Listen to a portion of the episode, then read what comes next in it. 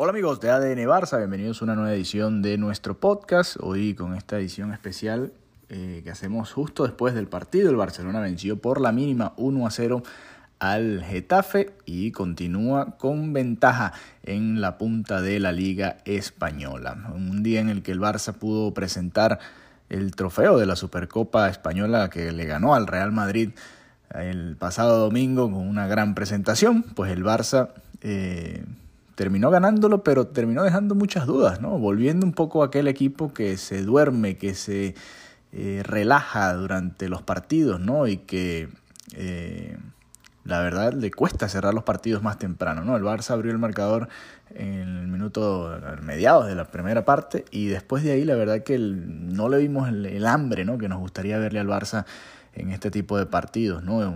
Este Barça que da la sensación de que puede golear y pasarle por encima a los mejores equipos en ciertos momentos, pero también da la sensación que a veces baja su nivel, ¿no? Y queda al nivel del contrario que tenga enfrente, ¿no? Hoy con, un gran marco en el Camp Nou, a pesar del clima y a pesar de todas las situaciones adversas que podía haber, el Barça creo que desaprovechó la oportunidad de dar un golpe que más de contundencia en cuanto al juego, ¿no? De mostrar un poquito más lo que ha venido haciendo. Eh, no fue un gran partido del Barcelona en líneas generales. Pedri, a pesar de marcar el gol, pues eh, tampoco fue su mejor partido. Dio un pase hacia atrás que, bueno, gracias a Ter Stegen mm, terminamos salvando un mano a mano que pudo haber complicado el partido mucho más. Y en general, en general el Barça estuvo impreciso, Ansu Fati de cara al gol no, no termina de despegar, pareciera, ¿no? Hoy tuvo un par de ocasiones en las que hace un par de años, en su mejor momento, las marcaba como gol. También, eh, bueno, el, Barça, por no definir de primera varias jugadas, ¿no? Que sí es otra que se me viene a la mente, traspase de Dembélé, pudo haber sido también eh, definida de una mejor manera. La verdad es que el Barça eh, no fue un mal partido, pero fue un partido que, la verdad, no provocaría verlo nunca más, ¿no?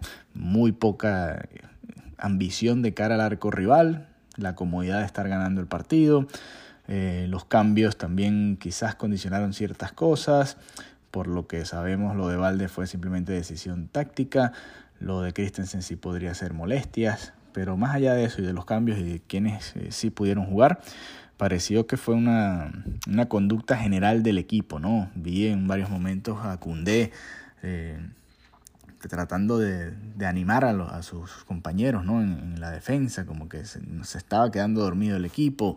Ansu Fati también muy, muy molesto, muy frustrado, ¿no? En una jugada en la que Eric García terminó haciendo un pase que él esperaba eh, en profundidad y terminó eh, siendo un pase que quedó corto, ¿no?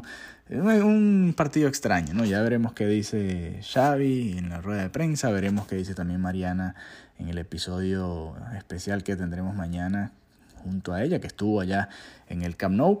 Pero para mí, un partido decepcionante, muy lento, le faltó ritmo, le faltó visión al Barça, le faltó ganas ¿no? de, de, machacar al rival y hoy tenía una oportunidad de hacerlo en casa. Si lo queremos ver del lado positivo, Ter Stegen sigue en un gran momento. El Barça sigue eh, también en, en, defensa y en cuanto a las cifras, ¿no? la cantidad de goles en contra que tiene esta liga es impresionante. Le han hecho apenas seis goles y tres de esos seis fueron eh, precisamente en el clásico contra el Real Madrid. La verdad que cuando uno se fija nada más en los números, pues eh, es algo positivo, ¿no? Lo que estamos viendo, pero la realidad es que en el Barça eh, no valen solo los resultados, ¿no? Y muchas veces la manera de cómo se juega, pues también es evaluada y en esta ocasión creo que el equipo de Xavi no jugó tan bien como puede hacerlo y que fue una jornada que quedará para el olvido a pesar del triunfo. Así que nada, estaremos conversándolo con Mariana este lunes y nada, muchas gracias por habernos acompañado. Recuerden si quieren ser parte de nuestro grupo de WhatsApp, nos pueden enviar un mensaje y eh, también unirse a nuestro Patreon. Mariana va a estar enviando contenido y vamos a estar colocando algún contenido ahí ya en nuestro Patreon, patreon.com ADN Barcelona, patreon.com raya diagonal, barra diagonal, perdón, eh, ADN Barcelona. Ahí nos pueden encontrar.